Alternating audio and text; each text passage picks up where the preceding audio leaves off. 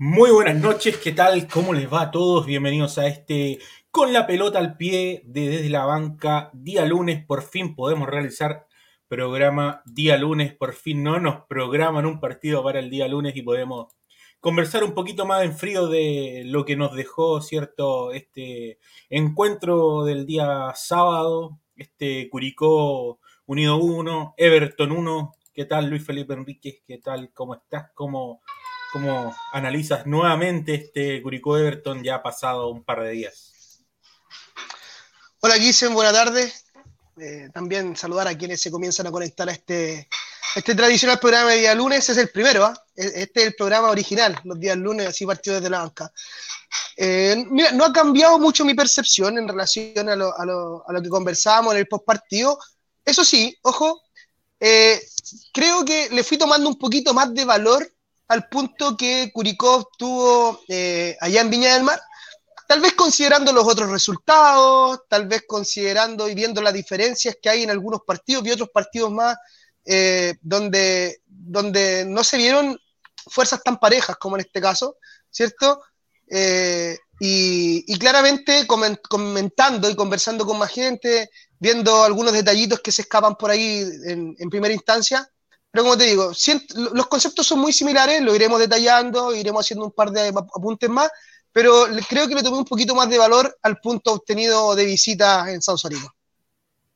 Sí, me, me, dediqué el fin de semana a, ver harto fútbol, vi el partido Católica, eh, vi el Superclásico, vi el partido Higgins con Audax. Eh, ¿Cuál Superclásico? Bueno, el ex Superclásico.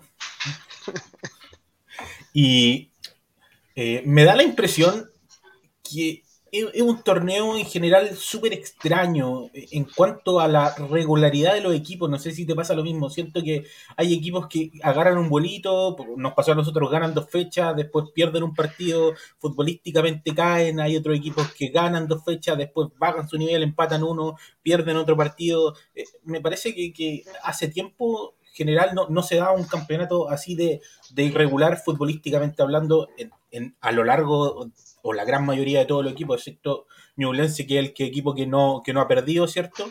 Y, conectándolo con el Curi, me, da la misma sensación. Le, tomo más cariño a, al punto obtenido, ¿cierto? Por, por cómo se dio, cómo se dio el, partido en general, los, los 90 y más minutos que, que se jugó, y, mirando la tabla y mirando que se subió en el nivel de juego y mirando esto que anunciaba también de los otros equipos, cómo se ve el, fútbol en general, Curicó siempre eh, ha tenido partidos disputados.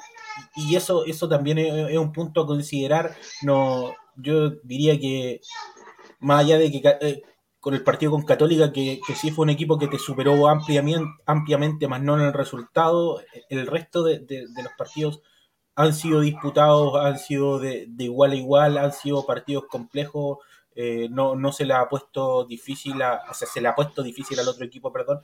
Y, esto se vio en este partido con Everton, un, Curicó que con, un hombre menos eh, eh, le hizo difícil al rival eh, acercarse al arco o, intentar crear ocasiones, eh, me parece un punto obtenido que, puede marcar diferencias eh, una vez cuando ya el campeonato esté en declive, ¿cierto? Cuando esté terminando, puede ser un punto que, nos dé algo y, lo que más me alegra, y, lo hemos dicho siempre aquí, es que se subió, se subió en el juego que, veníamos mostrando, que, venía un poco débil y, si bien no, no, mejoramos y fuimos una tromba, eh, como tú titulaste, ¿cierto? En, la columna nos reencontramos y nos reencontramos con, varias cosas que son, que son importantes de, remarcar.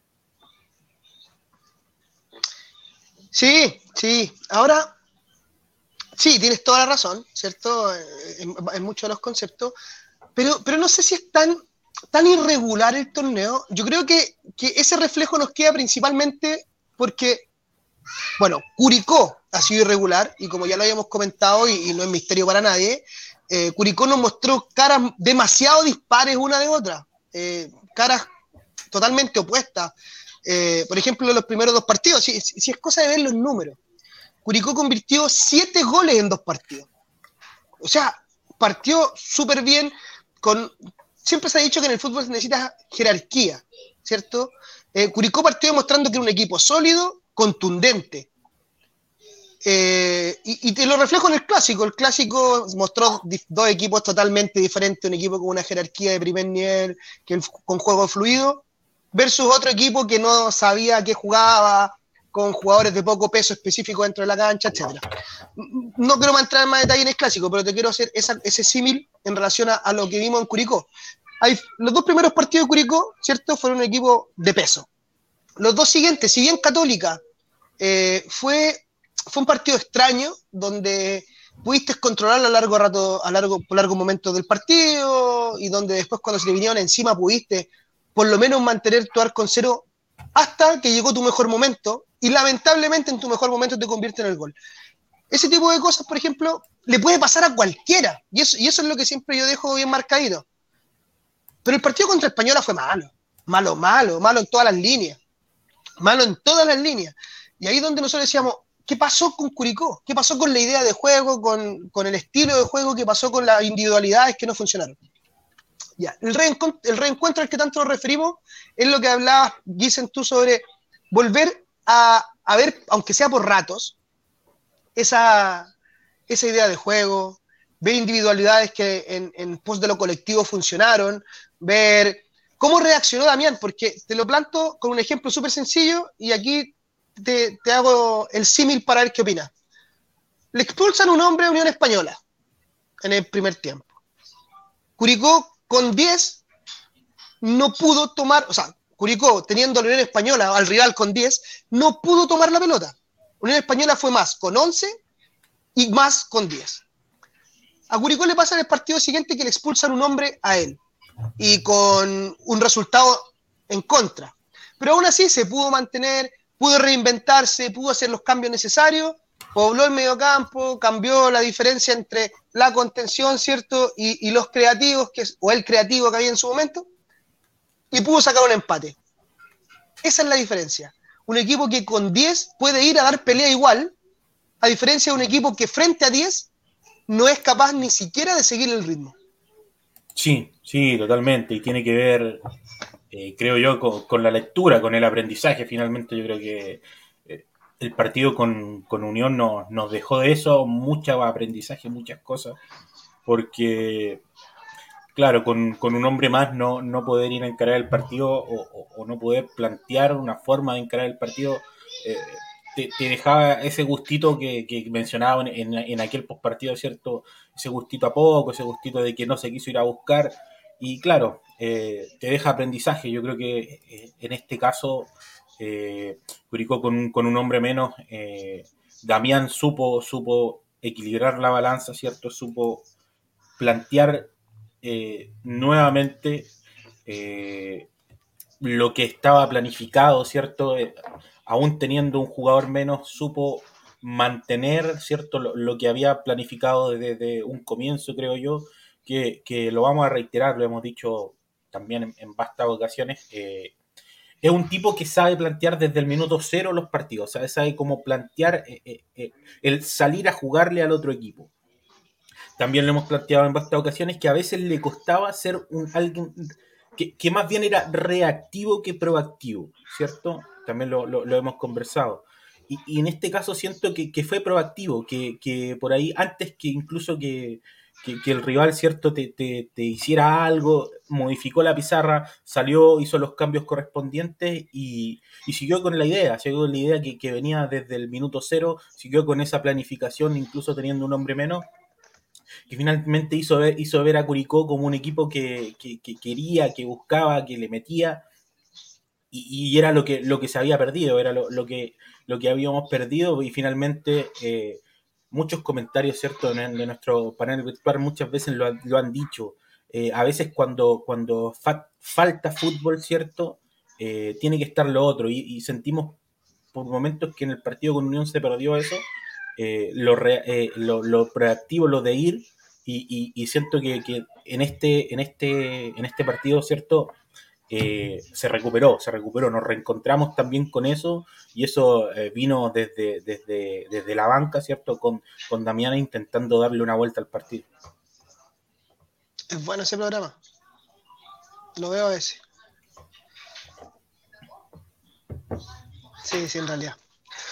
No, estoy totalmente de acuerdo. De hecho, eh, parte de lo que de, lo que recuperó este equipo fue la capacidad de, ir moldeando la estrategia en base al, presente del partido, a las etapas que fue mostrando el partido.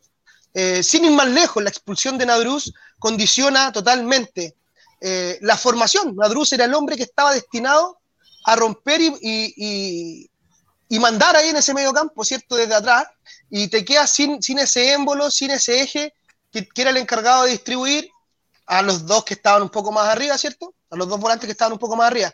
Y Damián rápidamente mueve la pizarra, es eficiente y los cambios le dan la razón. A la larga, e, el empate, el punto y la imagen que yo de Curicó termina dándole la razón.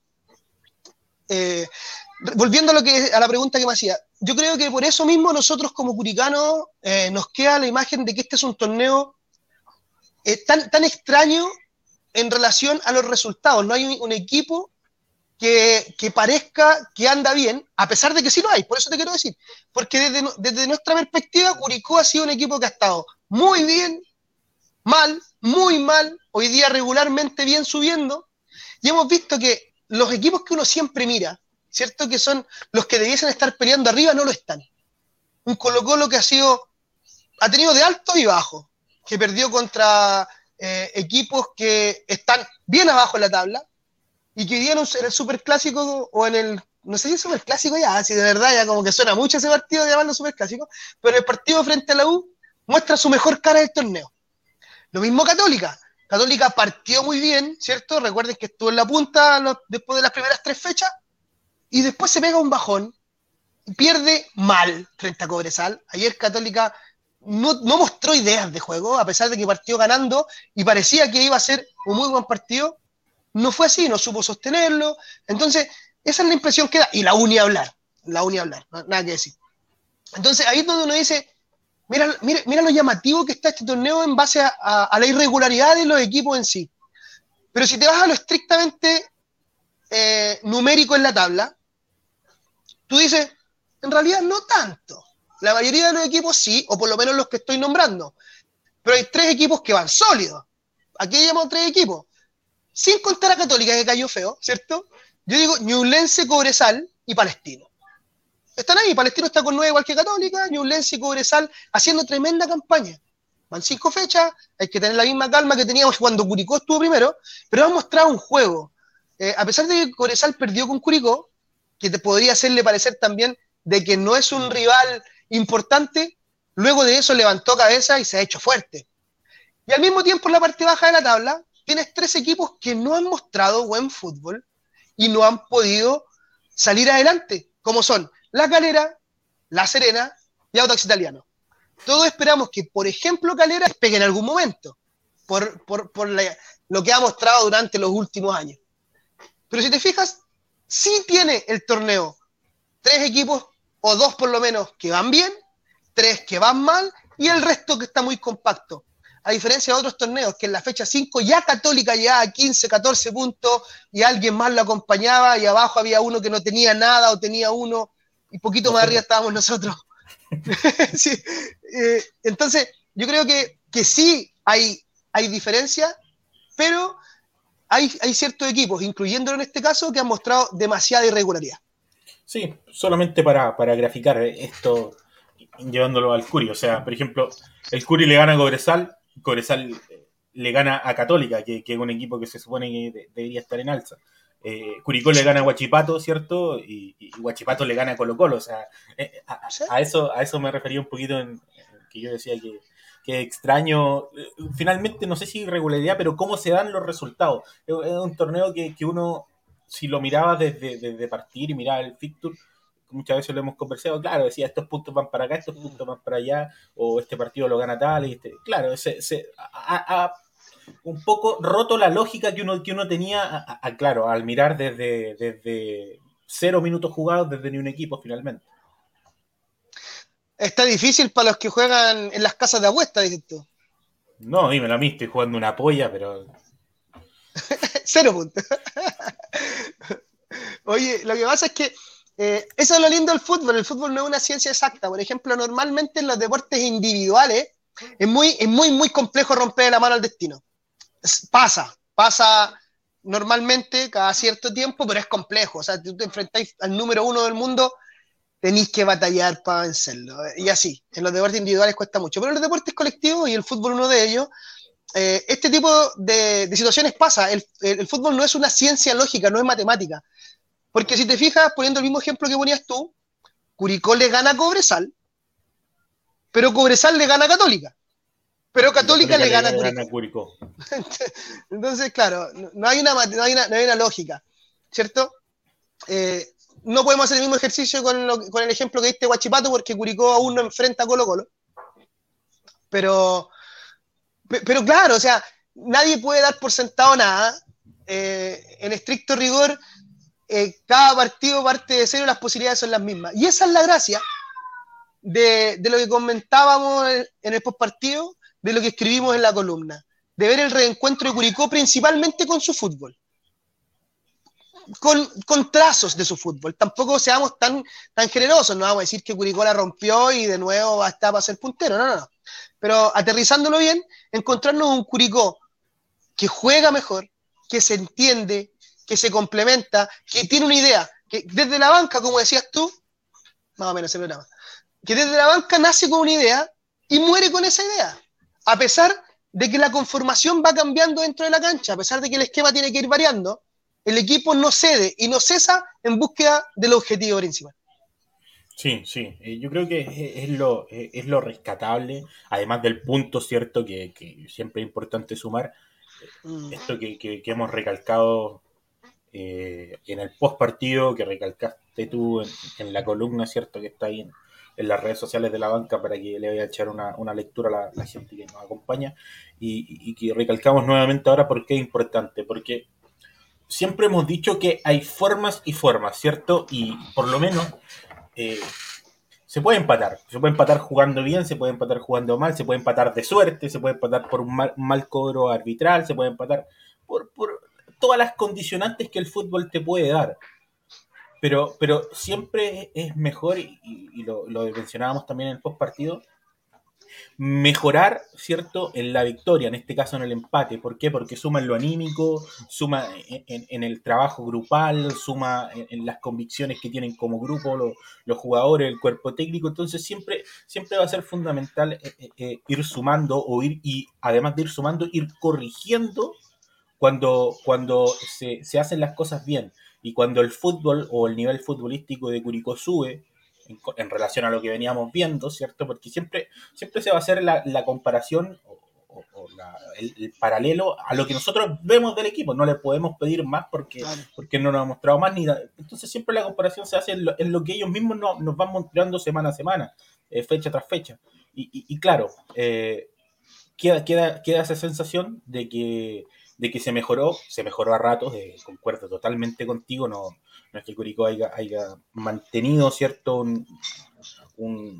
una mejora continua dentro del partido, pero, pero se vieron chispazos esos que, se habían perdido eh, con Unión Española y, y, es lo fundamental, es lo fundamental para trabajar eh, durante la semana de buena manera, para corregir los errores que se mostraron y para, para rearmar el equipo, que yo creo que sobre todo en el medio campo, que es una zona fundamental, eh, Damián ya, debe estar trabajando en, aquí. Sí, o sea, si miramos atrás y el día domingo despertábamos con una derrota, hubiese sido tremendamente doloroso. O sea, estoy de acuerdo contigo, trabajar esta semana corrigiendo, independiente que el, partido se hubiese presentado de la misma manera que fue.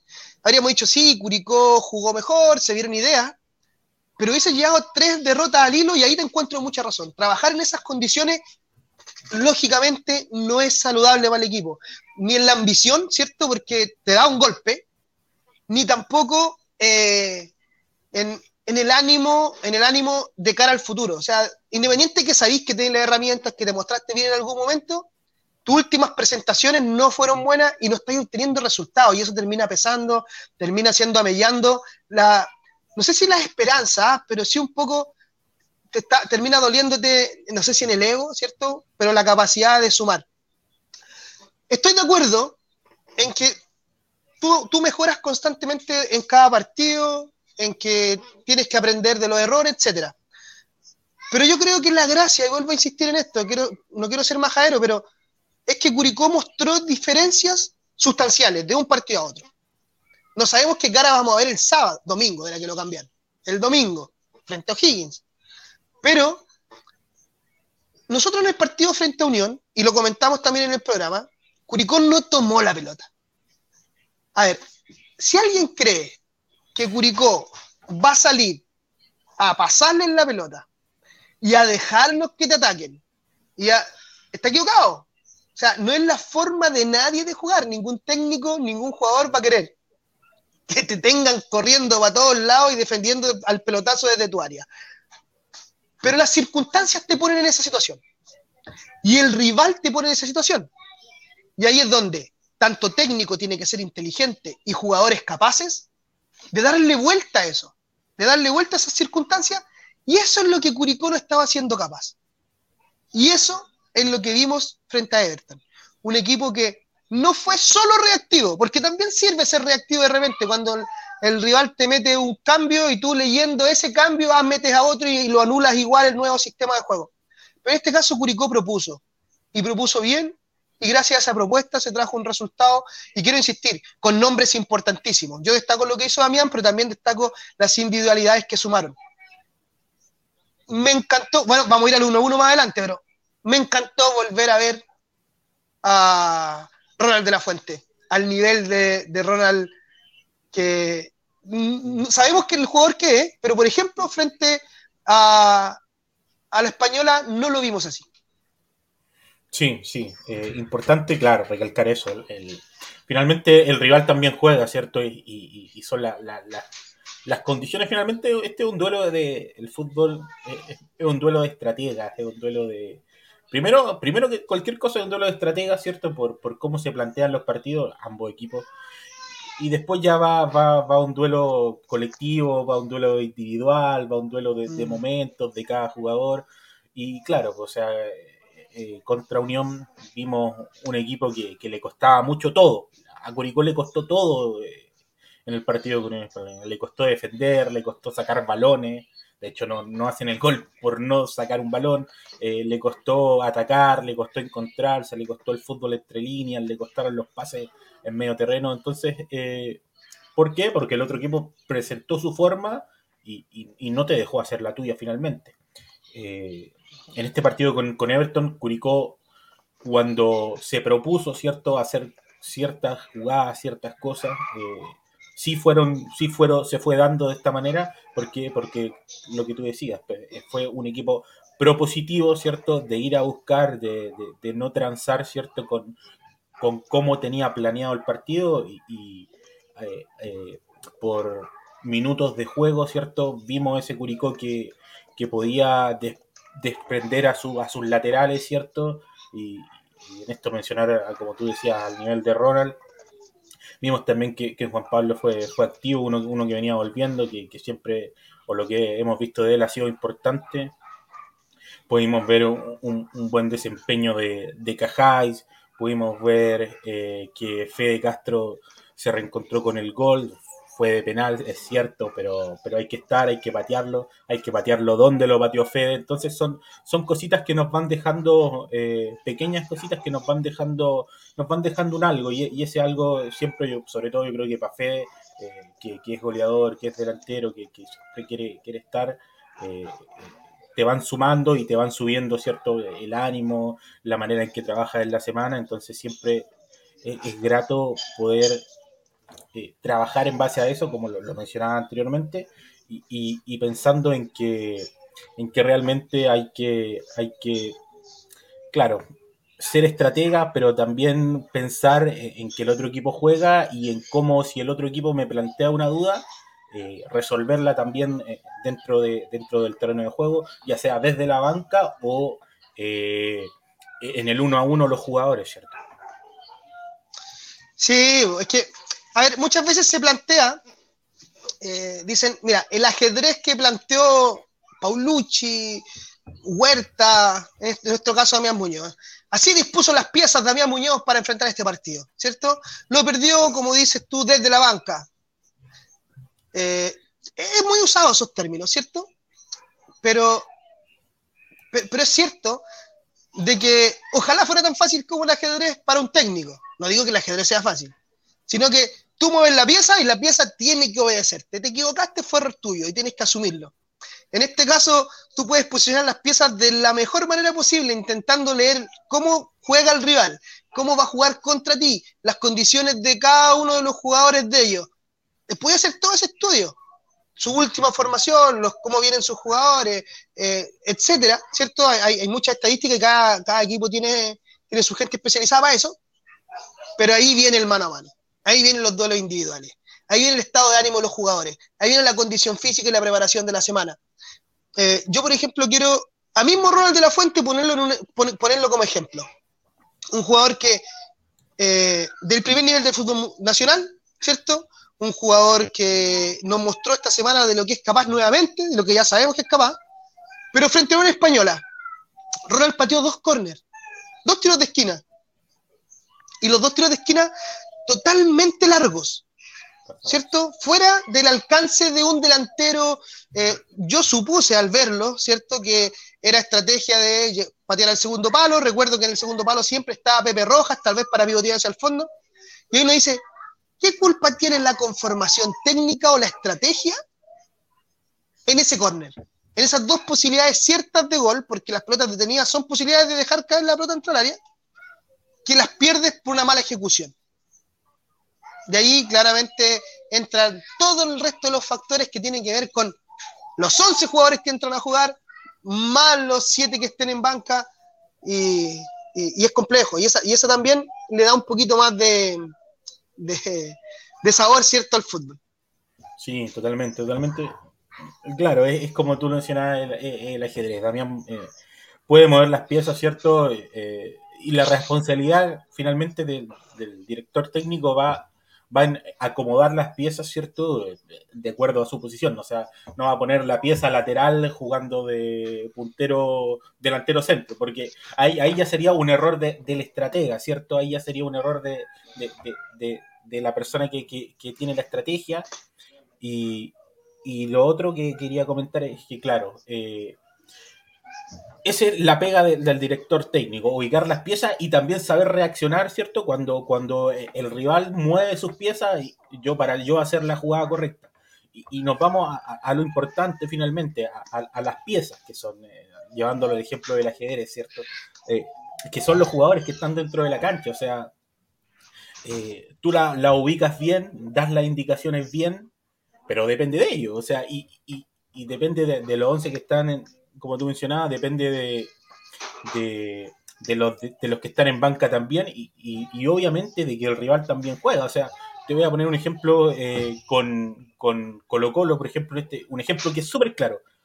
Los dos directores técnicos eh, sus piezas, ¿cierto? Ya plantearon el partido de tal forma, eligieron a los jugadores y tenemos por la, por la misma banda a Solari y a Morales. Y ahí ya está el uno contra uno. O sea, ahí ya, ahí ya es eh, uno jugador contra jugador, persona contra persona, eh, cualidades contra cualidades. Y, ahí, por ejemplo, ya, un ejemplo claro para todos que yo creo que es el clásico que a, lo que voy, a lo que me refiero. O sea, finalmente es condiciones contra condiciones y, y muchas veces no el, técnico no, no, no se puede o no debería ser responsable de todo lo malo que ocurre porque, porque también no puede hacerlo. O sea, lo hemos, lo hemos recalcado mucho. Si un jugador da un pase a, la nada dentro de la cancha del técnico, responsabilidad mucha no, no es realmente. Mira, te voy a dar la contra de esta pasada, Guisen, porque creo que tu ejemplo es malo. Disculpa que te lo diga así, pero Estamos tratando de, graficar que muchas veces el técnico, estamos hablando de lo mismo, que muchas veces el técnico hace lo que cree mejor, pero, pero el jugador por condiciones, porque no es capaz de cumplir la función y, te va metiendo atrás o coartando la posibilidad, ¿cierto? Pero en el ejemplo que diste en particular, tú, por ejemplo, y yo, sin ser expertos de fútbol, sin ser técnicos de, del nivel que son los técnicos del torneo nacional, ¿de verdad creíste que Solari no iba a poder por esa banda contra Morales? ¿En algún momento dudaste de que Solari se lo iba a llevar todo el rato o de que Morales se iba a poder proyectar teniendo a Solari ahí? yo creo que el técnico se equivocó. Yo creo que. En ese ejemplo. no, sé si se equivocó, pero lo que yo creo que sí se equivocó en ese ejemplo es que a los 10, 20 minutos podía corregir. Y no corrigió. ¿Por qué? ¿Por qué? Porque finalmente no sabemos. Además. Claro, no sabemos lo que ve el técnico. Quizás en entrenamiento el jugador anduvo bien o, tenían planificado una forma de, de, que llegara a las coberturas o que no saliera tanto por la banda, que se quedara, que lo esperara, etcétera, etcétera. Pero en el momento de la cancha ocurrieron las cosas como ocurrieron y en la faceta que tiene el técnico de corregir, no lo hizo, no corrigió, porque, porque como tú dices, desde ya del minuto 5 se veía venir y, bueno, ya todos saben lo que ocurrió. Sí, sí, sin duda. Y eso, y esa es una de las gracias, y ahí volvemos a aterrizarlo al, partido de Curicó frente a Everton, esa es una de las gracias y las virtudes que tuvo este equipo. Eh, esperamos ver más de eso, la verdad. Esperamos ver a un Curicó que siga proponiendo, nos toca un partido en casa con público. Eso es excepcional. Mala hora, ¿cierto? El domingo a las 8 de la tarde. Eh, pero, pero bueno, ¿qué le vamos a hacer? Ya nos ha tocado bastante mala la pasada esta, en esta en este inicio de torneo. A las 6, a las 18. A las 6, mejor aún, mejor. Error mío.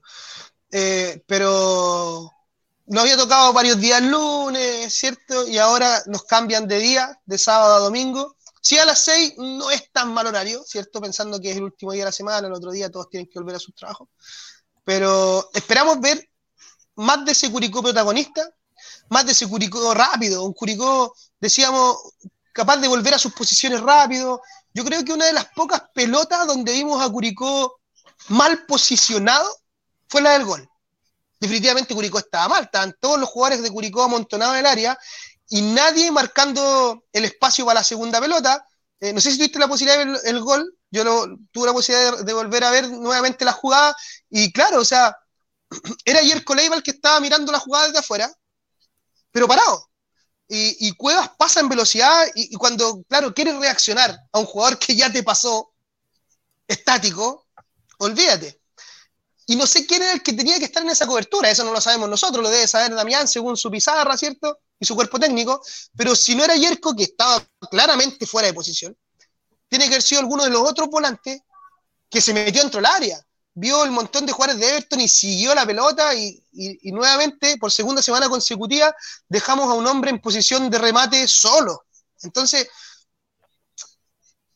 esos errores no los podemos cometer. Ahora, hay otros que sí, ojo, te decía yo, hay un mano a mano con una buena jugada de cueva, una habilitación, eso nos va a pasar, le pasa a todos los, jugadores, le pasa a todos los, los equipos en general. Pero queremos ver los errores minimizados tal como, como vimos hace un, en, este, en este último partido, menos errores que, que contra la Unión Española y un equipo que, que, corra, que luche por las pelotas, que vaya a buscar y que si tiene que ir y volver, vaya y vuelva, que presione arriba, porque esa fue otra de las cosas que nunca vimos frente a la Unión Española. Sí, sí. Eh, concuerdo, concuerdo que, que, necesitamos ver eh, de local, yo creo que, que algo importante. Eh, siento que quizás es una sensación que, uno tiene muy de hincha, ¿cierto? Pero siento que el equipo juega, juega eh, con más hype, con más impulso, teniendo, teniendo a la gente cerca. Eh, de hecho, los partidos que no ha tenido la gente son los partidos que, que hemos perdido. y, importante. Eh, importante ver un Curicó propositivo, importante ver un Curicó que, salga a mostrarse, que salga a, proponer, que salga a, plantear su juego desde el minuto, eh, desde el minuto cero, ¿cierto? Y, corregir, pues corregir eh, lo que tú mencionabas. las jugadas, como tú decías, por ejemplo, la de Cueva, los pases entre líneas, son parte del fútbol. Idealmente es que no ocurran, pero a todos los equipos le ocurre una pared, un pase largo, un pase entre líneas y deja habilitado al delantero del equipo rival. Lo que no pueden ocurrir por ejemplo, es como la jugada del gol de Everton, ¿cierto? Se pierde, primero se pierden las marcas, jugadores fuera de posición, como tú mencionas, y, lo segundo, algo tan, tan elemental como, como los despejes que no, no tienen que ir al centro de la cancha porque, porque ocurre finalmente lo, que queda, le queda la segunda pelota. Bueno, los despejes no tienen que ir al medio de la cancha y además la segunda pelota siempre tiene que intentar obtenerla un, jugador de tu equipo. O sea, son ahí son dos variantes, más ya la, tercera que tú mencionabas de que hay un jugador fuera de posición que, generalmente podría haber tenido esa marca, no, lo vamos a ver, pero, pero probablemente sí. Cuando, cuando hay una jugada de este tipo, la, siempre, siempre es opción que la pelota se devuelva. O sea, tiene que haber alguien atento a esa segunda pelota.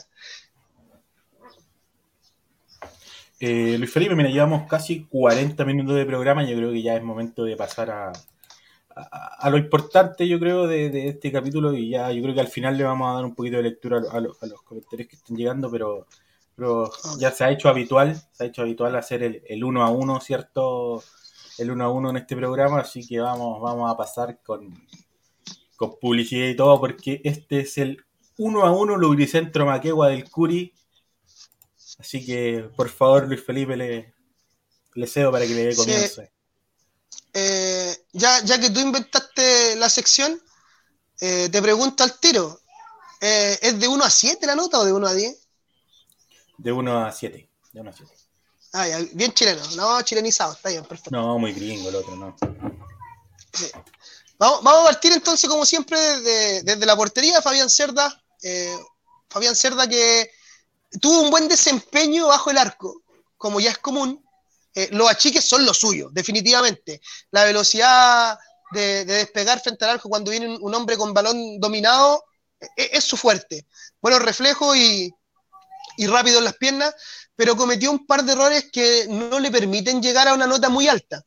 Eh, errores en la salida, en la construcción de la jugada, entendiendo que Curicó hace un rato atrás quiere salir jugando siempre, quiere salir con balón dominado, intentar jugar con sus centrales y sus laterales. Ojo, que hubo jugada donde tuvo pocas opciones para salir jugando, pero perdió una pelota, ¿cierto? Que algunos pueden culpar al Cachi porque la tocó hacia atrás teniendo para salir jugando, pero yo como portero, que, no entreno con el Cachi, tampoco le voy a pedir al Cachi que saque un jugador y salga jugando. Sé que una posibilidad es que me la devuelva, lo tengo claro, entonces, Franco le devuelve la pelota a Fabián, a Fabián le queda largo el control, y es ahí donde siento que le baja eh, el puntaje claramente a Fabián Cerda, podría haber sido un gol del rival si es que finiquita mejor el delantero de Everton, y además un par de balones con los pies, donde definitivamente vi que Fabián intentó salir a lo que fuera y tuvo, o sea, era meterla dentro de la cancha y la tiró hacia afuera. Creo que del 1 al 7, Fabián Cerda con un 5 aprueba, sobre todo bajo el arco. En el gol no le encuentro mayor responsabilidad porque no había mucho que hacer.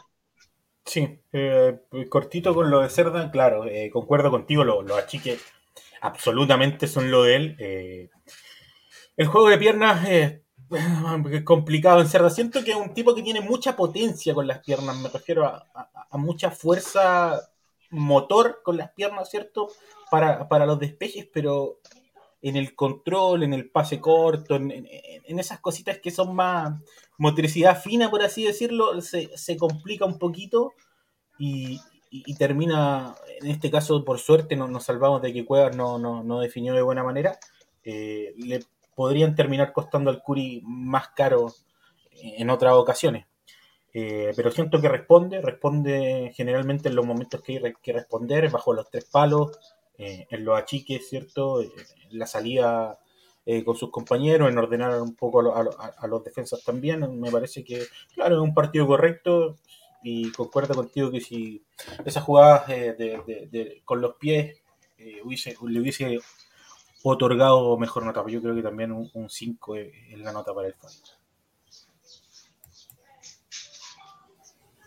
Dale, ¿con qué? Laterales, defensas, centrales. Eh, vamos, vamos con los laterales, ¿ah? me gusta, es que me gusta los laterales porque estoy esperando la, nota para Ronald de la Fuente. Creo que Ronald de la Fuente nuevamente vuelve a estar sobre el 6. Un Ronald de la Fuente que llegando bien a las coberturas, cubriendo bien su banda y en proyección creo que uno de los hombres que más metros recorrió con el balón o, con, o jugada. No sé si se entiende, porque una cosa es correr y que después el GPS te marque una cantidad enorme de kilómetros, pero haber sido, eh, no haber tenido mayor preponderancia en el juego.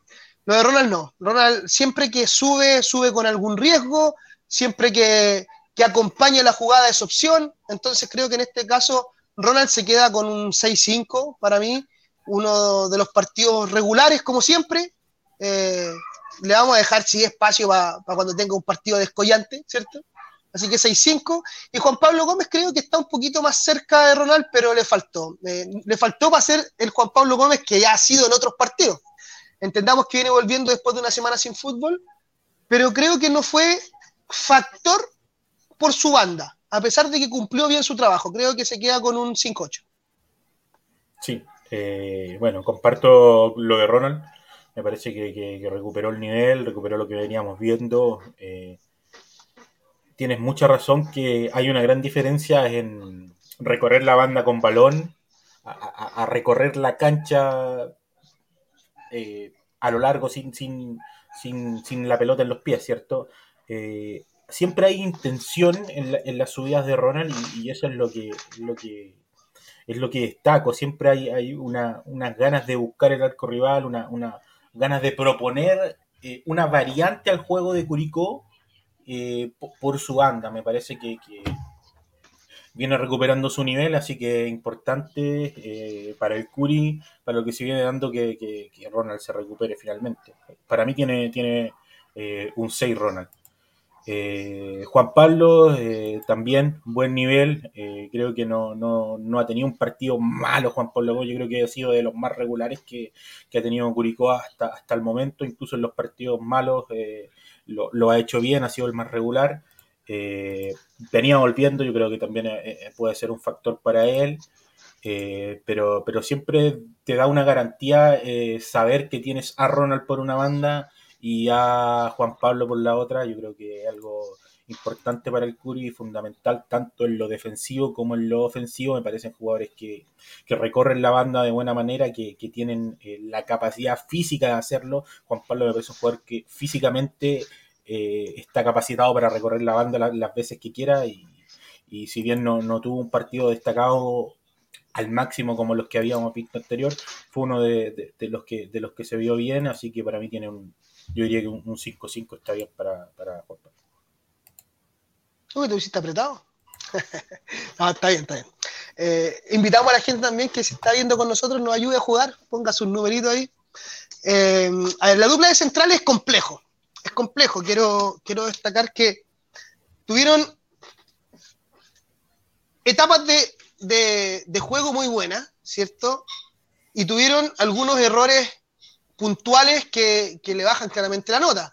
Yo, por ejemplo, a Franco creo que ha sido uno de los partidos más bajos que le he visto, entendiendo que Franco viene volviendo y viene recuperando su nivel, en lo que es salir jugando. Definitivamente, creo que Franco no te, da la tranquilidad que sí había ido ganando con el tiempo durante el año pasado, para poder ser una opción, para poder filtrar un pase al medio, para poder tirar un pase a la orilla. Lo vi inseguro, desde mi punto de vista. Eh, siempre o generalmente jugando hacia atrás. Incluso cuando tuvo ocasión de correr con la pelota, prefirió meter un pase. Eh, creo que eso le baja la nota a Franco de inmediato. Pero creo que en el quite ambos centrales estuvieron sólidos. En el 1-1, en el correr, en ir a la refriega y en enfrentar jugadores. Si te fijas, Franco muchas veces salió a romper fuera de la línea de cuatro y ganó esos duelos individuales. Entonces, no fue un tremendo partido. Ojo con las salidas porque nos perdonan en ocasiones. Eh, pero, pero rompiendo y quitando, creo que Franco lo hizo bien. Le doy un 5 a Franco. Y a Cajáis una nota un poquito mayor, porque no solamente le, eh, aplicó la misma entrega que Franco, no solo jugó con la cabeza parchada mucho rato del partido, sino que además nos entrega una solidez en el juego aéreo que es importante, eh, ganando balones por arriba, dentro y fuera del área, y, cortando dos pelotas que iban directo al arco. Eso yo creo que es clave para la nota de, de, de Cajáis, dos valores que ya estaban prácticamente mano a mano con Fabián Cerda y llegó a cortarlo. Eso normalmente lo hacía Cachi antes, no sé si te acuerdas. Eh, y Cajáis lleva una nota superior, creo que también bordea el 5-8. Eh, concuerdo contigo en lo, en lo, del Cachi, me parece que, claro, es un partido mm, no sé si malo, pero, pero regular, diría yo. Claro, ponemos en, contexto que, que, un jugador que viene volviendo, estuvo harto tiempo sin fútbol, ¿cierto? Entonces hay, hay que también poner en la balanza un poco eso. Eh, rescato que, que, como tú decías, fue, fue a romper. Cuando salió de la zona de, de, de defensiva y muchas veces iba a romper en mitad de cancha, se le vio muy bien y rompió y robó muchas pelotas. Lo, lo que me parece que, que, que, le sube un poquito el desempeño, pero, pero en el área defensiva fue. También me resulta un poco complejo evaluarlos, como, como tú decías. Eh, eh, es raro el partido para mí para los defensas. y creo que Franco cumplió, ¿cierto? Pero, pero no sé si fue un partido, yo diría que está en lo regular y para mí tiene, tiene un, un 4-5.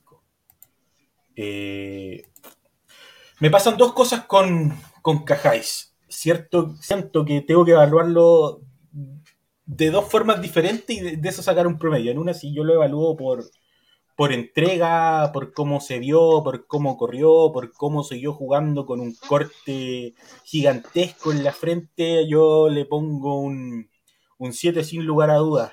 Eh,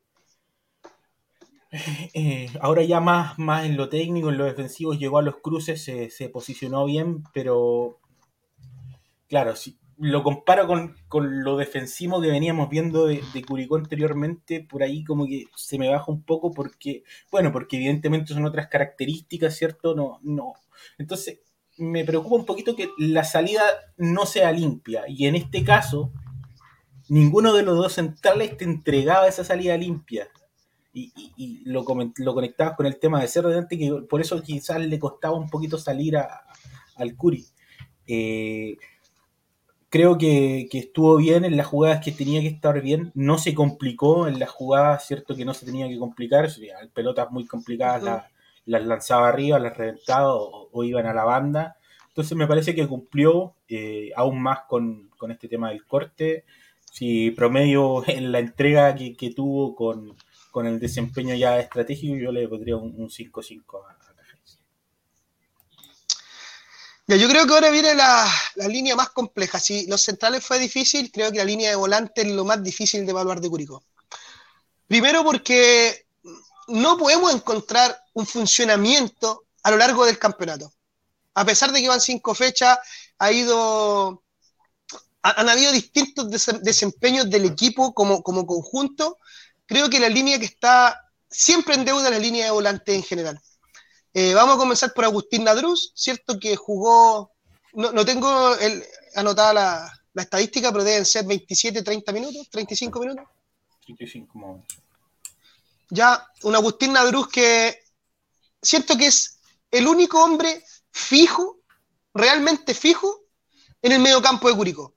Un cabro que está entregando garra, que está metiendo entrega, que quita bien, que, que me recuerda lo que yo le extrañaba y, echaba de menos de Fernando Godoy cuando llegó Agustín Nadruz. Porque llegó Agustín Nadruz, ¿cierto? Y decíamos el año pasado teníamos Fernando Godoy, que rompía todo. Tenía otras falencias, tal vez salir jugando, a muchos no le gustaba, pero de que quitaba, el gallo quitaba. Y Agustín Nadruz era un poco tibio, eh, llegó a destiempo algunos balones en los primeros partidos y decía, a ver, ¿qué pasa con este tipo? Hoy día no, siento que rompe todo, hasta la cara de los rivales, rompe todo, quita bien, cubre bastante bien la posición en, en, en, horizontal, ¿cierto? Va a ambos costados a, cuando tiene que, cuando le toca cubrir las dos, las dos, los dos perfiles. Eh, y, y, es el único jugador fijo para mí hoy en, en, la, en el medio campo de Curicó. Para mí, lamentablemente es difícil, porque si Agustín seguía haciendo el partido que estaba haciendo, podía fácilmente bordear el 6 pero ahí viene la versión de él contra lo que puedan pensar, si fue intencional o no, porque claro, te botan, te agarran, tal vez quisiste tirar una patadita, tal vez, estoy suponiendo, no, no digo que sea así, y lamentablemente se la pegaste en la cara. El movimiento es casi natural, pero siento que igual le deja un poquito más. Entonces, claro, jugó, se fue expulsado, nos dejó con uno menos. Por suerte para Curicó pudimos empatar igual. Creo que Agustín, no sé si pueda ponerle más de un 5, ¿cierto? Y de ahí hacia abajo, 4 o 5 tal vez. Quiero, quiero pasar de Agustín a uno que no era titular, que es Diego Ursúa, que siento que es el acompañante que puede dar, entregarle más en este momento a Agustín Nadruz. Lo echamos de menos, Ursúa. Eh, lo echamos de menos porque empezó jugando el año pasado igual como está jugando ahora. De a poco, metiendo un par de pelotas, corriendo, de repente un poco desubicado en su posición, pero a lo largo de 3, 4 partidos el cabro se convirtió en titular y se ganó el puesto. Y hoy día nuevamente lo vemos a la banca. Entonces creo que eh, es el que hoy por hoy puede prestar mayor ayuda a Nadruz en, esa ambigüedad de funciones entre cortar y crear. Para lo que vimos de, de Diego Ursúa, creo que es suficiente con un 5-5. Y Mario Sandoval también es súper complejo de evaluar, porque ahí voy a usar tu, metodología en un par de jugadas puntuales que Mario Sandoval salió jugando, hizo un lujo, le pongo un 7 seguro, por la técnica exquisita que tiene y un par de pases que metió. Por los otros tres le pongo un 1. O sea, un volante con esa capacidad que pare la pelota y se resbale y le quede larga y se la entregue un rival, o que después de sacarse un rival de forma exquisita quiera meter un pase y se la entregue en los pies a uno del otro equipo, un 1. Por lo tanto, entre el 7 y el 1 le da un 4, más no le puedo poner a Mario Sandoval. Lamentablemente, esperamos mucho más de él. Afortunadamente, sabemos que puede entregar más. Te dejo la palabra con esos tres volantes de Curicó. Sí, eh, Nadruz, eh, para mí, eh, lo mencionas tú también, eh, el fijo en este mediocampo curicano, también creo que ha sido o venía siendo de los más regulares que, que habíamos visto en Curicó es un tipo que rompe, que va a la refriega, que cubre bien ambos perfiles, como tú mencionabas en este partido. También yo sentía los 39 minutos que estuvo en cancha que, también estaba haciendo de, los buenos nombres en Curicó. Era un tipo que iba, que iba al quite, quitó varios balones, ¿cierto? Fue a varias pelotas, cubrió también, se metió entre los centrales a defender. Era un tipo que, que venía haciendo bien la pega. Eh, pero es difícil evaluar bien a alguien que, se lleva una roja directa, ¿cierto? Entonces, eh, lo venía haciendo bien. Eh, el desfortunio, ¿cierto? De, la tarjeta roja, ya. ¿Para qué vamos a hablar más? Lo, mencionaste tú, quizás fue casual, quizás la, dejó por ahí un poquito más, no vamos a saberlo, lo sabe solamente Agustín. para mí para mí tiene un 4 por, por lo que mostró hasta el minuto 39 que estuvo dentro de la cancha. Eh, Diego Ursúa. Me parece que entró bien, me parece que fue el que le dio un poquito de equilibrio a ese medio campo. Eh, concuerdo contigo que sería una gran, gran, gran dupla con, con Nadruz, podrían complementarse muy bien. Me parece que, Diego eh, tiene lo que prácticamente o casi nadie más tiene en Curicó, que es manejar el quite y la salida. Me parece que, por ejemplo, el resto de los volantes o son de quite o son de salida ya directo, más creativo, más ofensivo. Me parece que Diego tiene el equilibrio, el equilibrio correcto en, ese sentido y, finalmente sería un, buen acompañante para Nadru en esa zona. Eh, el partido que hizo fue bastante correcto, fue como reiterar la palabra, le dio equilibrio a la zona, ¿cierto? Le dio equilibrio al medio campo cuando Curicó lo necesitaba, vino a, reforzar esa zona y, gran desempeño de, de Ursu que, esperemos que, vaya recuperando poco a poco eh, el nivel que, vimos eh, elevado, ¿cierto? En, algunos partidos del campeonato pasado, para mí tienen, tiene un 5-5 Ursu. Eh, y Sandoval, sí, qué difícil, tienes mucha razón, qué difícil es evaluar a, a Sandoval, sobre todo en este partido, porque claro, si lo evalúo por esas pelotas extrañas, por así decirlo, que, terminaban en los pies del rival, sin mucha presión, sin mucho que, contraparte del rival, la nota sería bastante, bastante deficiente, pero pero siento también que un jugador con muchas capacidades, que lo vimos, o sea, en una jugada metro cuadrado se sacó a un rival, se sacó a otro, habilitó a un compañero, entonces siento que puede entregar mucho más, siento que un jugador que puede dar mucho más porque ha demostrado eh, por chispazo en este, en este Curicó que, puede ser un jugador que, que mueva el medio campo curicano con un Mario Sandoval a, buen nivel, con un Nadruz quitando pelotas, Curicó puede tener un gran medio campo, sin embargo hasta, hasta ahora no, lo hemos conseguido. Eh, porque quiero que, suba el nivel, porque sé que puede subir el nivel, porque sabemos que puede rendir mucho, mucho más, porque es un jugador bueno para la pelota, como se le dice. Eh, yo le pondría un, un 4 a Sandoval. Eh, bueno, ¿Y por qué te mencioné esos tres en primera instancia? Ese es mi medio campo. Ese es mi medio campo titular de Curicó Unido. Te lo aprovecho y mencionar. Eh, bueno, pasamos a, dos que estaban haciendo especie de volante de creación con un poco más de, sentido ofensivo. Eh, Jerko para uno. Y ahí es donde nos queda un poco la duda, ¿cierto? Si era Byron Oyarzo el encargado de retrasarse un poco más, o Joaquín González, o ir alternándose. Pero vamos primero a, ir con Yerko, que era puntualmente el volante y es el volante que está destinado para hacer enlace. Eh, creo que otro partido de Gerson no marca diferencia, donde pasa totalmente desapercibido y lamentablemente pasa desapercibido porque su función es crear, su función es generar. Entonces, si pasa desapercibido es porque Curicó no pudo pasar por sus pies ocasiones que realmente fueran peligro. Eh, creo que un 3 es una nota suficiente para Yerko. Eh, creo que salió y, está bien la salida de Yerko Leiva. Espero le sirva como lección para meterle un poquito más, ¿cierto? Un poquito más de entrega, de fútbol. Eh, y, y, no mucho más que decir en realidad, porque si me pregunta, yo tengo buena memoria, pero no recuerdo muchas pelotas que Yerko haya tenido determinante, determinante ninguna, definitivamente, pero que sean pelotas que hayan pasado por él y tú digas, ah, no, mira, eso es lo que hizo en el partido.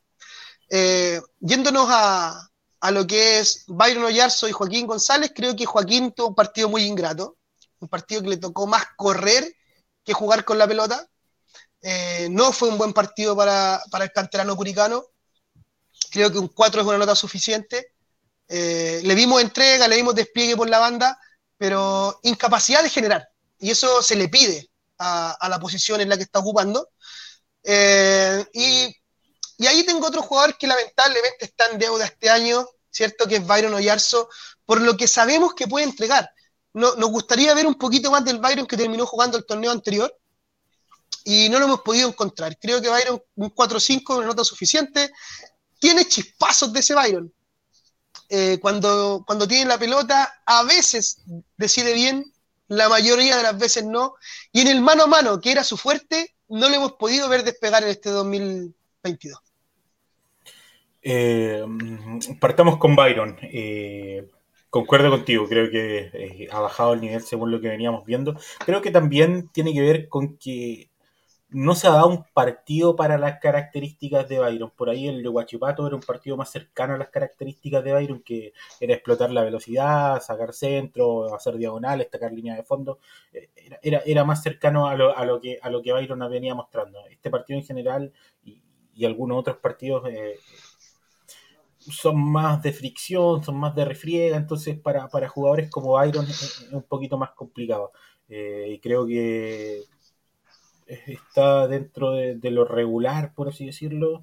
Evidentemente se le pide eh, harto más y yo creo que un 4 sería buena para, para Byron. Eh, Pero en ese caso, dicen, disculpa, te hacer una pregunta en relación a tu evaluación. En ese caso, desde tu perspectiva, ¿Byron es un jugador para cierto tipo de partidos? Porque eso es extraño en un futbolista que entendiendo que si es un titular de un equipo, tiene que siempre tener alguna gracia, algún aporte eh, y, sumarte al colectivo. Eh, quizás va a ser impopular, pero yo creo que sí hay jugadores para ciertos tipos de partidos. Creo que evidentemente deberían sumar en cualquier tipo de partido, aunque sea entregar algo. pero creo que ciertas cualidades se desenvuelven o explotan de mejor manera con partidos de ciertas características.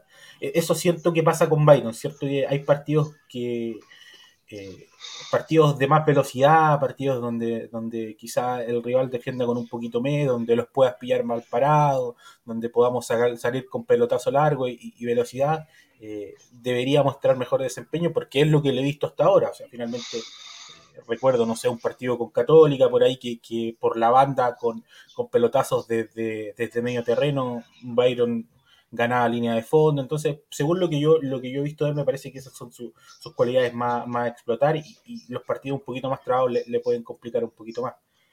Eh, en general, e, es, por eso que siento que, siento que es así. Eh, con Juaco me pasa lo mismo, un partido complicado para Juaco porque eh, al equipo le costaba en esa zona finalmente. un partido que tuvo que, recogerse bastante, que tuvo que venir bastante a la refriega, pero, pero creo que tienes razón tú en decir que es carente de generar, de, poder aportar, de poder crearse las ocasiones, ¿cierto? Y, quedó un poquito, un poquito en deuda con eso. Ahora en la entrega yo creo que estábamos claros que es lo que le hemos visto que siempre a Juaco, eh, que, deja todo, va con todas las pelotas, le mete con ganas. Entonces para mí, para mí obviamente puede subir su nivel porque lo hemos visto mejores desempeños y creo que también un 4 es una, es una nota que, cumple. Ah, pasemos al señor Leiva, Yerko. Eh, intrascendente, irrelevante, eh, poco propositivo, poco asociado. Eh, no sé qué otra sinónimo se me viene a la cabeza, pero no, tengo mucho más que, que aportar. Un 2. Bueno, para dejar al final los dos hombres que estaban jugando claramente como, como hombres en punta, que son Federico Castro y Diego Coelho. Quiero partir con Diego Coelho, que no fue su mejor partido, un Diego Coelho que lo habíamos visto bastante perdido en el partido anterior, sin muchas posibilidades, pero en este caso en particular volví a ver mucho de Diego Coelho de lo que me gusta de Diego Coelho en lo personal, que es un jugador con capacidades técnicas, que sabe descargar, que es capaz de controlar un balón, eh, no le quema la pelota ni le rebota, como recuerdo a Diego Vera, por ejemplo. Eh, es un jugador que no solo es un 9 de área, a pesar de que puede ser un muy buen 9 de área. Eh, fuera del área sí en muchas ocasiones, ¿ah? creo que es porque el esquema te fue comiendo y tirando un poco para atrás, a los dos delanteros, pero creo que con un 5 a Diego Coelho es una nota suficiente para lo que vimos de él, esperando un poquito más. Le subiría un 5-5 por la tremenda actuación del penal. Creo que eh, el gol nace de un penal que se fabrica, Diego Coelho. Sí, definitivamente. Un tremendo error de Cuevas, un penal 100% cobrable, 100% revisable por el VAR, pero definitivamente un penal, un penal que se fabrica Coelho cuando siente que le van tirando la camiseta desde atrás, se frena para que el tirón se vea y, definitivamente le lleve la contra el peso de su cuerpo y se lo pueda llevar. Se nota que se tira, se deja caer, pero penal al fin y al cabo. 5-5 para Coelho. Y Federico Castro quiero dejarlo para el final porque sigue siendo para mí el factor ofensivo más importante de Curicó. Eh, no explico aún su salida frente a Unión, viendo el partido casi completo frente a, Everton. Un hombre que entrega sacrificio, que entrega físico en la ida y físico en la contención, de venir a buscar pelotas atrás. Un hombre que no le tiene miedo a la pelota y no le tiene miedo a los rivales y va siempre e intenta siempre y alguna se va a generar. y quiero sumarle, de la escala no se puede toser. Y quiero sumarle también la efectividad en los penales. 100% eh, efectividad en los penales Federico Castro, no solo en este torneo, sino que en los penales que batió en el, torneo anterior cuando estuvo acá en Curicó. Eh, un hombre importantísimo, creo. Otro de los insacables en Curicó y también le doy un 6-5. Eh, ¿De Holgado no, no, quieres decir nada al tiro? es que quería dejar los cambios para después, que son Fritz, Holgado, bueno, ya, hablamos de Ursúa y Sandoval, ¿cierto? Pero quería dejar a Fritz y Holgado para el final, ¿te parece? Sí, sí. Eh, Coelho, lo sentí un poquito retrasado. Yo creo que, claro, como tú dices, eh, a ambos delanteros el, juego, la, presión y tener un hombre menos lo, lo llevó a irse retrasando un poco. Eh, creo que a, Fede le acomodaba un poquito más, eh, estar un poquito más atrás que, que a Coelho es un gran delantero. Me parece que, ganó algunas por arriba, intentó aguantar balones. no, no, le quedó quizá una, una realmente cómoda como, como, como le, hubiese gustado, pero, pero un jugador que cumple, que, tiene características diferentes, que hace algún tiempo no, veíamos en Curicó, que además de ser, eh, de ser un jugador que gana por arriba, que, te gana centros, un delantero que mete goles, también es bastante bueno con la pelota en los pies y, para, un 9, para un delantero, siempre va a ser importante. Para mí tiene un 5 coelo.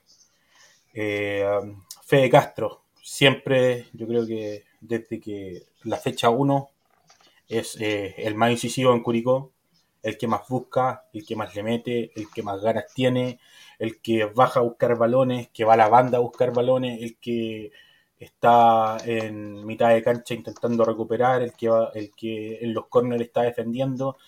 Me parece que, que, es el que más, o de los que más aportan a este equipo, como tú mencionabas, otro, otro insacable de, del once titular, ¿cierto? Eh, el gol fue de penal, pero voy a reiterar lo que dije en, el post partido. Hay que convertir el penal primero y pegarle de la forma que, le pegó el Fede Castro. Fue, fue un golazo realmente. Eh, para mí, eh, junto con Ronald de la Fuente, eh, el mejor de este partido tiene, tiene un 6. Oye, dos detallitos chiquititos. Fede Castro es el Ronnie Fernández que tiene la U, ¿cierto? Eh, y, estaba pensando en eso cuando decía, cuando tú dijiste, hay que pararse ahí y meter el gol de penal. Y claro, qué mejor graficado que, por ejemplo, el Chorri Palacio, un hombre que vale millones, ¿cierto?, en el fútbol nacional, eh, y que ayer se perdió dos penales, si bien valió por uno, porque el primero se la ataja y el segundo va al palo, pero dos penales que uno atajado, el otro al palo, y ni hablarlo de San Pedri, uno de los delanteros, si no el delantero más caro del torneo nacional, también se para frente al punto penal y lo manda a las nubes. Entonces, tiene mayor mérito aún lo que hizo Federico Castro. Y nos quedan tres cambios, los tres cambios que se hicieron en zona ofensiva. Ya hablamos del cambio, ¿cierto? Eh, que fue el primero de la tarde. Bueno, hubo dos cambios en el entretiempo. Diego Ursúa por Jerko Leiva. La doy, se las compro. O sea, era necesario, sumamente necesario. Y Joaquín González por Mario Sandoval. Buen cambio también. Eh, y de ahí viene el cambio de Byron Oyarzo por Felipe Fritz, y yo en el postpartido decía algo que lo mantengo. Ese era el momento, para mí, de ver a Holgado en cancha. Cuando aún tenías a Coelho y Castro adentro de la cancha. Creo, que es una buena herramienta para Curicó poner esos tres pesos pesados arriba en algún momento. Felipe Fritz, eh, entró en el minuto 50 y algo, antes del 60, tuvo más de, más de media hora y me faltó, me faltó ver de Fritz. A Fritz, lo mejor que vi de Fritz es lo mejor que tiene, efectivamente, que es esa proyección en diagonal hacia adentro, ¿cierto? Marcar la diagonal para un pase filtrado de alguno de los volantes o incluso desde más atrás en ocasiones. Y, y, ese, y ese, esa efectividad de función, ¿cierto? Le resultó dos veces, lamentablemente no supo definir. Hay una que, ¿cierto?, se encuentra con el defensa y la última, que la última nos va a penar, que fue un palo que lamentablemente son las que te quedan. En los partidos tan apretados, los partidos contra rivales tan complejos. Ojo, un Everton que juega sumamente bien, que viene de clasificar en Copa y que se paró con su mismo equipo eh, en, frente a Curicó, no, no es que diga que dosificó, ¿no? Eh, jugó con el mismo equipo que, juegan las copas, un, equipo totalmente titular, por lo tanto era un equipo difícil. Cuando te queda una de esas no podéis desperdiciarla, y si desperdiciaste dos, lamentablemente no, algo falta ahí. Eh, para mí, Fritz, un 5, un 5 menos, un 4-5. de ahí viene la incorporación de Holgado. Eh, siento que tarde, nuevamente, minuto 74, ¿cierto? Y ahí no me gusta el cambio porque quedan 15 minutos y sacas a Coelho. Coelho por Holgado, el cambio que están haciendo siempre Damián Muñoz. Y, esa es mi crítica. Mi crítica. La única crítica que le hice a Damián puntualmente son esos dos cambios. O sea, creía que Holgado debía ser entrado para jugar con Coelho. Y bueno, después, si no te resultaba, que nunca lo vamos a ver, haber sacado a Coelho como lo hiciste para que entrara Fritz. Eh, Holgado tiene lo suyo. Tiene lo suyo, definitivamente, el tipo. Es un delantero con muy buen dominio de balón. Así como destacábamos a, a Coelho, creo que Holgado es exactamente lo mismo. Eh, de hecho, la última pelota, el gol que se pierde Felipe Fritz en el palo, una jugada impresionante de control, tranquilidad y buena decisión de Holgado. O sea, no todos los delanteros tienen esa capacidad. Eh, recuerdo a Leandro Venegas, un hombre potentísimo, muy buen delantero, ¿cierto? Hizo muchos goles por Curicó, pero esa pelota Venegas la pescaba y la mandaba al arco. Fuera al arco, saliera para afuera, pero se daba vuelta y al arco. Holgado no, tiene la capacidad de decidir eh, y por los poquitos minutos que vimos, creo que con un 5-5 está bien Holgado, entendiendo que tiene que dar bastante más. Estamos esperando el gol de Holgado también. Difícil para él cuando entra en partidos tan cerrados a sumar máximo 15 minutos. Eh, y vuelvo a insistir, solo arriba, o sea, solo como delantero. Me gustaría verlo un poquito más acompañado. Y el último cambio, Federico Castro, cansadísimo, cansadísimo, eh, sale para dar paso al ingreso de Felipe Ortiz. Mira, me está pasando algo con los chicos canteranos. Me está gustando cómo entran. Entran con ganas, entran a meterle, pero Felipe Ortiz entró en el minuto 85. Quedan 5 minutos. En el partido anterior, Joaquín González entró en el minuto 80. O sea, cuando te quedan 5, 7, 10 minutos. Y entrar a meter, a meter. No veo esas mismas ganas cuando entran desde el minuto 1. No sé si, los cinco minutos que jugó, bueno, 10 con los descuentos, Felipe Ortiz le dan por una evaluación, pero un 5 para ser generoso. Eh, Fritz eh, entró bajito, bajito, me parece que comparando con lo, lo que veníamos viendo de Fritz o vimos la temporada pasada, ¿cierto? Eh, tomó malas decisiones, yo creo que resolvió mal, resolvió mal en, las jugadas que tuvo y, fue lo, que nos penó finalmente de no traernos el, triunfo. Eh, no sé qué más puedo hablar de él eh, con, lo poco que vimos, ¿cierto? Pero me parece que, las malas decisiones primaron, o, quizás no la mala decisión, pero puede ser que la mala ejecución. También puede ser parte Exacto, sí, Sí, no, era, no, era mala ponerle el primer palo, o sea, entendiendo que hubiese sido mejor, teniendo toda la disposición, haberla levantado, claro, cruzarla con, con, borde interno. Sí. Eh, Suena fácil de aquí. Tiene un 4, tiene un 4-5 eh, Fritz. Holgado, eh, me gusta bastante lo que he visto, lo poco que hemos visto Holgado. Tú mencionabas que te gustaría verlo con, con Diego Coelho en cancha, me gustaría ver a Holgado, Coelho y Castro en cancha. Creo que son tipos buenos para la pelota que le darían algo muy diferente a la delantera curicana. Me parece que, que, un jugador que piensa muy rápido, que tiene la calma que tú mencionabas que para tomar buenas decisiones, eh, como tú también mencionabas, la, jugada que deja solo a, a, Fritz, ¿cierto? Fue creada e inventada por él eh, un jugador que presiona mucho también, se le vio mucho presionando la salida del equipo rival, entonces me parece que es un jugador que tiene harto más que entregar eh, por las condiciones que tiene, pero claro, es difícil verlo si, se le dan 15 o 20 minutos para un delantero debe ser más difícil. Eh, creo que saliendo, saliendo el gol se le puede abrir aún más, aún más todo y mejorar el juego, pero me parece que, que los minutos que se le han dado se le ha visto bien y tiene un 5 para mí Holgado.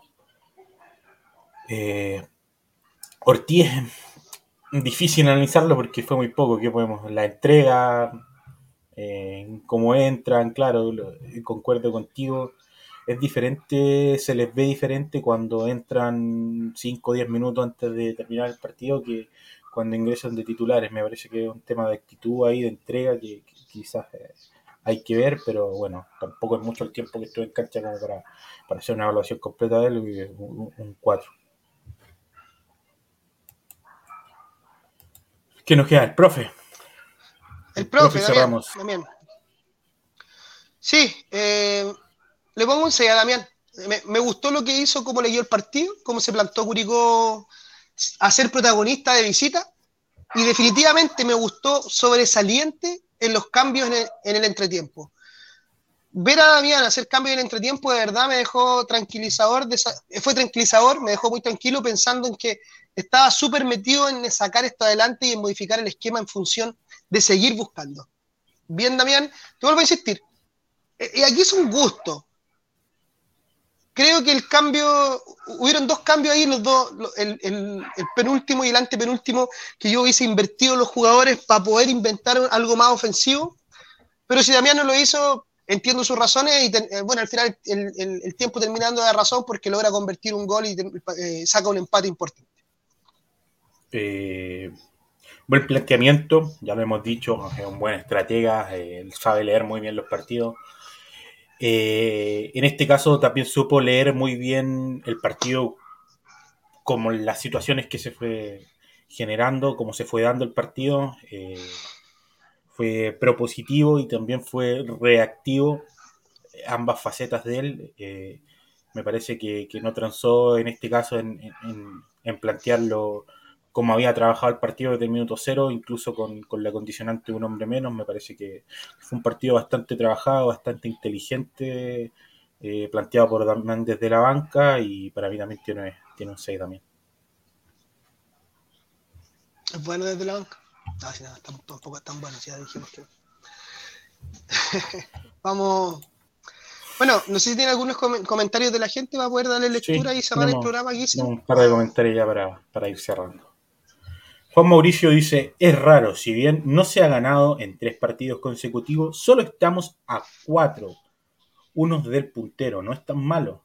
Me preocupa ver a Sandoval, se nota incómodo, mañoso, reclama y se gana María fácilmente. Leiva sería su alternativa y aún no logra despegar. No, no, no, no. Coincido con Juan Mauricio. Eh, no vemos a un Sandoval cómodo todavía, pero Leiva no es para nada su alternativa. Eh, es Ursúa, es Ursúa. Eh, y cuando, cuando Ursúa esté ya implementado en el equipo con Adrus, Sandoval es el hombre que tiene que estar ahí sumando. Eh, es, mi opinión. Sí, concuerdo. Me, me, hacía eh, ilusión porque también pensaba lo mismo mientras mencionaste cuando estábamos haciendo el 1-1 que Ursúa, Nadruz, Ursúa y Sandoval es tu campo Yo creo que que es un mediocampo muy interesante y que le puede entregar algo diferente a Curicó con, con quite, con una salida limpia y con si un Sandoval se mete en Curicó, se, aclimata a Curicó, ¿cierto? Eh, con pases entre líneas, con cambios de juego, con pelotas eh, al espacio que, que pueden generar bastante. Panchito Reyes dice, hoy día está muy interesante el campeonato. Además hemos enfrentado a tres equipos que están jugando copas internacionales. Phil Hansen dice, saludos amigos de la Banga. Y Patricio Cabello dice, hay varios jugadores que han estado bajo en los últimos partidos. Byron, Sandoval, Cerda, Leiva. Yo apostaría para el próximo partido con Santelípez, Ursúa Núñez. Los jugadores les falta sentir un poco de presión y no creer que tienen el puesto asegurado como titular. Buenas opciones. Eh, ah, mira, otro detallito que me faltó de Cerda, a propósito de que por qué no, le, puse tan buena nota. Sentí que salió en un par de ocasiones y me podía ayudar, tú dicen si viste lo mismo, y puñeteó pelotas controlables, controlables desde la televisión. Pero uno entiende que uno ya, ya, ya más o menos, ¿cierto? Calcula la distancia, la velocidad de la pelota y podría haberlas tomado y las puñeteó en un partido donde Curicó no estaba ganando el medio campo. Y como tú dijiste, dejar una pelota hacia el medio es peligroso, más peligroso aún cuando te la están ganando. Sí, sí, sí. Eh, se me vienen a la mente, de hecho, varias pelotas en centro, en corner, que quizás puede ser porque eh, estaban lejos del área, estaban lejos del área esas pelotas y, quizás había un poquito de tumulto de gente cerca, pero, pero claro, son pelotas que, que uno claro, desde la tele veía que eran controlables o que podía darle una mayor seguridad a, esa pelota. Eh, Ahora le voy a dar el, beneficio de la duda. Déjame dar el beneficio de la duda. Ahora, si intenta agarrarle y le falla, Mejor, que la, puñete. Mira, eh, el Patricio habla de darle, darle oportunidad a otros jugadores y menciona al Nico Núñez. Quiero mencionar, ¿cierto? Eh, algunos jugadores de, de Curicó los que se quedaron jugar un amistoso. Jugaron un amistoso el fin de semana contra Linares. Eh, Nico Núñez fue uno, uno de los que hizo los goles. Eh, otros dos goles lo hizo Ian Aliaga y se mandó un triplete el, el Maque, eh, Leonardo Angulo. Así que jugadores que también están ahí abajo jugándosela, ¿cierto? Por, por tener minutito y, pidiendo camiseta en, en, el equipo titular. Sacando Ian Aliaga de la ecuación, tenéis dos jugadores, ¿cierto? Como, como el Maque y, y Nico Núñez, netamente que te pueden aportar en la zona de volante, directamente a la zona de volante, que es donde más necesitamos jugadores hoy. O sea, ahí el técnico decidirá si están al nivel de poder pasar a, a reemplazar los que están hoy día, pero, o sea, algo te dice, dos jugadores que destacan en la zona donde tú no estás produciendo, eh, te, da, te da buenas opciones. Te da opciones, que, que, es lo importante siempre, sobre todo en, en, un, en, un, plantel, en un campeonato tan largo, siempre es importante tener, tener opciones. Eh, bueno, yo creo que ya estamos ¿Te puedo decir lo cerrando. Último? Lo último, chiquitito. Dale, dale. Nico Núñez. Por favor, dirigencia de Curicunio y todos los Damián o quien tenga que ver con esto si Nico no va a tener posibilidades de jugar, cédanlo a préstamo. Así como se fue Cabrera, como se fue Catejo, como se fue Harding, eh, me falta uno. Y como se fue, sí, el, Ortiz, por favor, que Nico Núñez también sea uno de ellos, porque es un jugador que ya tiene la edad para empezar a sumar minutos, que no se quede atrás, jugador importante, con buenas condiciones, con capacidad técnica, con despliegue. No lo perdamos. Sí, muchas veces eh, se cometen esos errores, ¿cierto? Y se terminan perdiendo grandes jugadores por, por que no tienen la posibilidad de sumar minutos, porque no tienen la posibilidad de jugar. Siempre es importante, yo creo que para un jugador eh, tomar rodaje, sumar minutos, eh, para los delanteros convertir goles, para los defensas jugar, etcétera, etcétera. Así que siempre es importante que, que sobre todo en, una cantera del Curi, que, que que no, no, es muy amplia en cuanto a, a jugadores que, puedan sumar en, en el primer equipo, eh, darles rodaje, darles tiraje a los jugadores. Nos despedimos, compañeros, ya tenemos una hora 23 de programa, un, un programa de bastante conversación, bastante análisis, bastante entretenido ya eh, dejando atrás a este Everton y pensando en lo que en lo que va a ser el Curi ya el día domingo a las 18 contra Ñublense, donde nosotros como de la banca vamos a estar ahí en el, en el post partido como, como con O'Higgins, perdón, en el post partido como, como cada, cada fin de semana. Trámite parejo, fuerzas que están, creo que en un buen momento ambos. O'Higgins está jugando bien, ¿cierto? Eh, perdió la segunda fecha, de ahí no ha perdido más, ha tenido dos empates, un triunfo entre medio. Me parece que es un buen rival para medirse. Curicó la ventaja que tiene, te vuelvo a insistir, eh, además de lo futbolístico, que está en su casa y con su gente, pero puede ser un muy lindo espectáculo. Esperemos que se queden los tres puntos en casa. Eh, eh, apostemos por eso, esperemos que sea, un lindo espectáculo. Me parece, como tú decías, un, gran rival, un rival de fuerza muy pareja y, esperemos que, que, los puntos se queden en casa. me voy a tomar un minuto cortito antes de, cerrar el programa para hablar algo, algo que, sucedió también el fin de semana. Eh, me parece aberrante. Eh, todos conocemos, los conocedores del fútbol eh, saben lo que, lo que pasó en México en el estadio de Querétaro contra Atlas, ¿cierto? la nivel de escalada de, violencia terrible, las imágenes son terribles. En un deporte como el fútbol que debe ser para la familia y me preguntaba eh, qué tan lejos estamos de eso.